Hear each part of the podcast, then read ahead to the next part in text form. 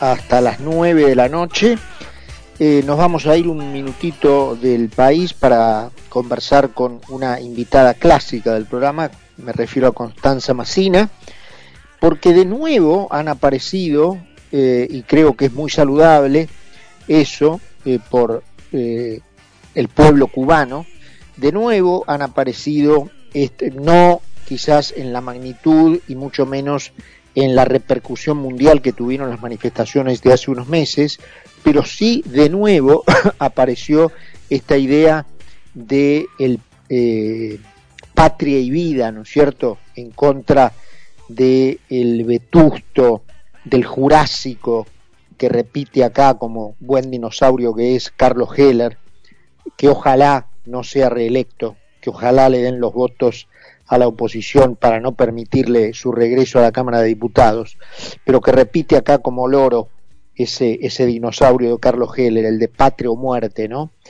Y el, el grupo Demo AMLAT, obviamente por democracia en América Latina, eh, sigue muy de cerca lo que está ocurriendo en, en Cuba, lo que el pueblo cubano eh, viene sufriendo por la práctica de la, de la no libertad, ¿no? O de la iliberalidad, como la llama eh, Almagro, el secretario general de la OEA. Connie, ¿cómo estás? Buenas noches. Hola Carlos, ¿cómo estás? Buenas noches. Siempre un gusto escucharte. Igualmente, igualmente, igual que para nosotros también. Eh, bueno, contanos este, este, este último desarrollo, creo que hay un libro publicado a raíz de, eh, bueno, de lo que vive el pueblo cubano, de lo que ha vivido y, de este de este resurgir que yo diría casi todo el mundo espera, ¿no es cierto? Que alguna vez se termine de producir. Tal cual, vos sabés que eh, empieza por el final, por esta idea de que eh, ahora en noviembre nuevamente es un aniversario de la caída del muro de Berlín. Y yo me acuerdo, Carlos, cuando cayó el muro de Berlín y todos esperábamos que se terminara el régimen castrista en Cuba, y era como algo que iba a pasar de manera inminente, porque además en América Latina estaba el regreso a la democracia, había como todo un optimismo democrático en aquella época. Y ese fin de el régimen cubano y esa caída del muro en Cuba nunca ocurrió. Entonces es como que estas manifestaciones, tanto lo que vos decías del 11J como esta que eh, estaría llevándose a cabo el 15 de noviembre, parecen como dar un, nuevo aire y una nueva vida y un resurgimiento de la idea de que es posible una transición a la democracia en Cuba.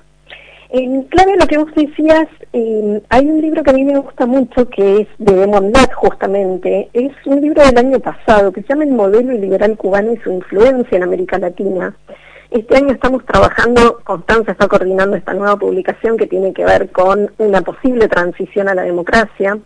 Pero este libro a mí me gustó mucho porque justamente eh, le pone el nombre que hay que ponerle a las cosas.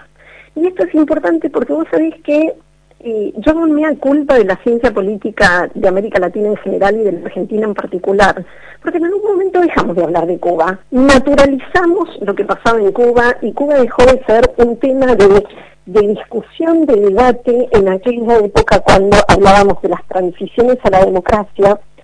Y años después de que eh, no ocurrió esa transición, llegó Hugo Chávez al poder y empezó todo esto del socialismo del siglo XXI, y de alguna manera Cuba se empezó como a, a, a reciclar, podríamos decir, ¿no? De la mano de Chávez y de personajes como vos nombrabas hace un ratito, el, caso de, Carlos Heller también, y de tantos otros que han sido funcionales al régimen castrista. Pero digo, en algún punto los medios, la academia, también somos responsables de haber permitido que eh, no solo persistiera el régimen, este régimen autoritario rayado en el totalitarismo, sino que también dejamos de hablar de eso y naturalizamos que, bueno, lo que pasa en Cuba parece que no es tan malo, ¿no? Digo, ahí hubo como un triunfo de la propaganda y de la diplomacia, la diplomacia maradoniana, ¿no? Tratando de darle otra cara a un régimen que ya lleva más de 60 años en el poder. Sí, sabes que, este, Connie, este, pronunciaste una palabra mágica, ¿no? Porque estoy cansado de la diplomacia, me cansó la diplomacia, listo, se acabó. La corrección política, la diplomacia, poner el nombre que me cansó. Eh, y específicamente para la Argentina, yo creo que la Argentina no tiene más tiempo para la, para la diplomacia. Se acabó. O sea, ayer este, yo lo, lo conozco, no, no, tiene nada que ver con, ya retomamos el tema, por supuesto, el tronco del tema central tuyo, Connie, pero quiero repetir lo que decía ayer porque, digamos, es un amigo mío y tengo un gran respeto por él, lo conozco hace muchísimos años, me refiero a Daniel Funes de Rioja, pero entrando en la previa a la reunión con Feletti, eh, yo no puedo creer que Daniel, un tipo lúcido, inteligente, que sabe cómo se tienen que hacer las cosas para sacar a la gente de la pobreza y generar riqueza, haya tenido esa tibieza que yo llamo diplomacia, corrección política, basta, se terminó, no hay más diplomacia. O sea que no se puede aplicar más la diplomacia en la Argentina. Hay que decir las cosas como son de quienes se lo merecen. Y obviamente, para retornar al, al tronco de nuestra conversación, que decir en Cuba, ¿no? Se le acabó la diplomacia al mundo, va, no se puede tener diplomacia con Cuba. Claro, pero vos sabés que eh, justamente me parece que ahí el régimen ha sido muy hábil, tanto los Castro, pero también pienso en Chávez y en tantos otros, ¿no? En generar una confusión general, primero vendiendo esta idea del paraíso, ¿no? Del paraíso comunista, ¿no? Eh, pero también en esto de eh, si se vota en democracia. Entonces ahí empezó un gran problema, esta gran confusión de nuestras tan frágiles, débiles democracias, donde compramos la idea de que democracia era igual a elecciones. Entonces hay elecciones, bueno, hay elecciones, entonces ya está, entonces podemos hablar de regímenes democráticos. Pero esas elecciones tienen que ir acompañadas de muchas otras características y de muchos otros adjetivos que hacen al proceso electoral. Por empezar, que haya opciones. No, porque si yo te digo, ¿cuál es eh, de, tus entrevistas habituales, con quién te gusta hablar más? ¿Con Constanza, con Constanza, con Constanza? Y la verdad es que mucho para elegir no te estoy dando, ¿no? Entonces, claro que voy a ganar y voy a salir primera, pero si no tenés otras opciones, vos podés votar pero no podés elegir. Y esto es lo que pasa en Cuba hace décadas y es también lo que está pasando en los últimos años en ya la Venezuela, no de Chávez, sino de Maduro específicamente, ¿no?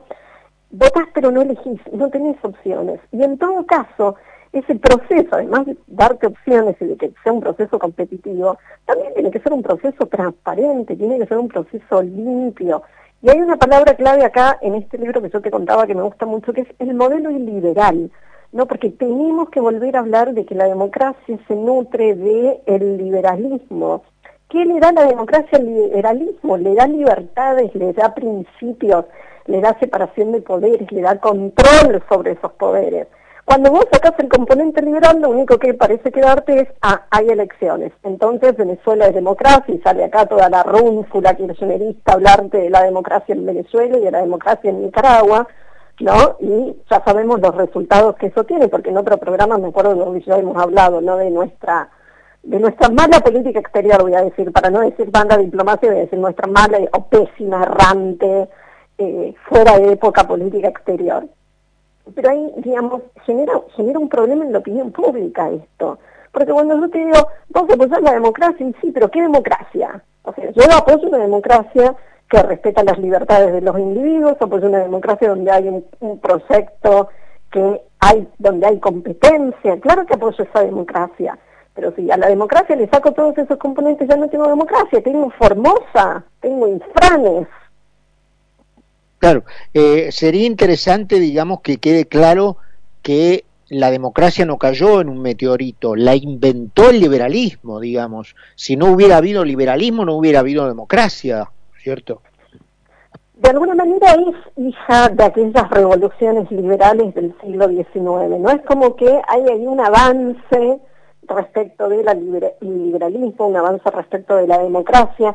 Y muchos autores de la ciencia política han, digamos, hecho este cruce entre eh, el principio ¿no? de la legitimidad democrática y eh, los principios o las libertades que son hijas del liberalismo.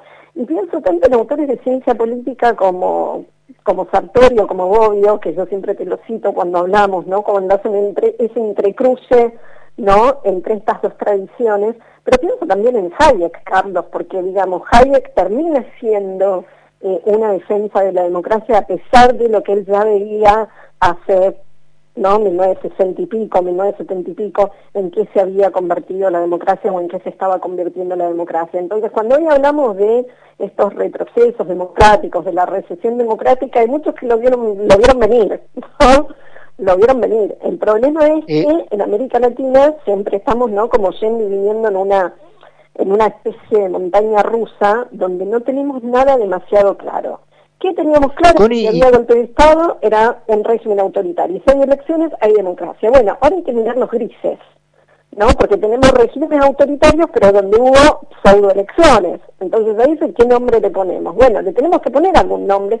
Y repito, una falencia, una deuda de, por lo menos lo reconozco desde la academia, es llamar a las cosas por su nombre, ¿no? Y decir, bueno, acá no podemos seguir hablando de que hay democracia cuando no hay democracia, cuando no se respetan las, las libertades y los derechos mínimos de los individuos. ¿Y qué va a ocurrir el, el, dijiste el 11 de noviembre? 15 de noviembre. En Cuba. Mira, yo creo que ahí hay ventanas de oportunidad y me parece que la ventana de oportunidad más grande la están abriendo eh, las nuevas tecnologías, Carlos. Me parece que ahí, por más que el gobierno no maneja todo lo que es las conexiones a internet. Hoy internet te da unas posibilidades tremendas, tanto de que estés, de que participes, de que sepas, de que leas. Digamos, esto es lo que fue eh, no la Unión Soviética hasta fines de los años 80, donde se quemaban las declaraciones universales de los derechos humanos. Bueno, era posible en esa era pre-internet, ¿no? En la era papel, digamos. Pero hoy eso es prácticamente imposible. Yo escuché muchas veces eh, conocidos que habían viajado en los 80, ¿te acordás a Cuba? Y llevaban en su valija las declaraciones universales de derechos humanos y se las incautaba el régimen. Eh, pero ahora vos, digo, con un teléfono podés acceder a un montón de cosas. Entonces, esa me parece que es la, la gran revolución que está pasando, está pasando en Cuba, pasa en Venezuela y pasa también en Argentina. ¿no? Porque, digamos, eh, pasa en toda América Latina. Nuestros gobernantes se están quedando atrás se están quedando 10 pasos atrás, mientras que todo esto sigue evolucionando, sigue avanzando, y no están no solo a la altura de los tiempos, sino que tampoco se están dando cuenta de que esos cambios ocurren por más que no quieran. Connie, bueno, eh, la vamos a seguir, vamos a estar atentos a noviembre, este, a ver si el hecho tiene la fuerza que tuvo lo de junio y se van sumando eslabones ¿eh? para que ese país pueda ser libre este, de una vez por todas. Como siempre, un placer conversar un ratito con vos. Te mandamos un beso muy grande. Muchas gracias, Carlos. Un abrazo enorme. Constanza Macina con nosotros, politóloga, especialista en América Latina. Vamos a ir a la última pausa del programa, 18 grados de temperatura. Cuando regresemos, conversamos con Carlos Poncio. Concepto 955. 955. Periodismo NFM.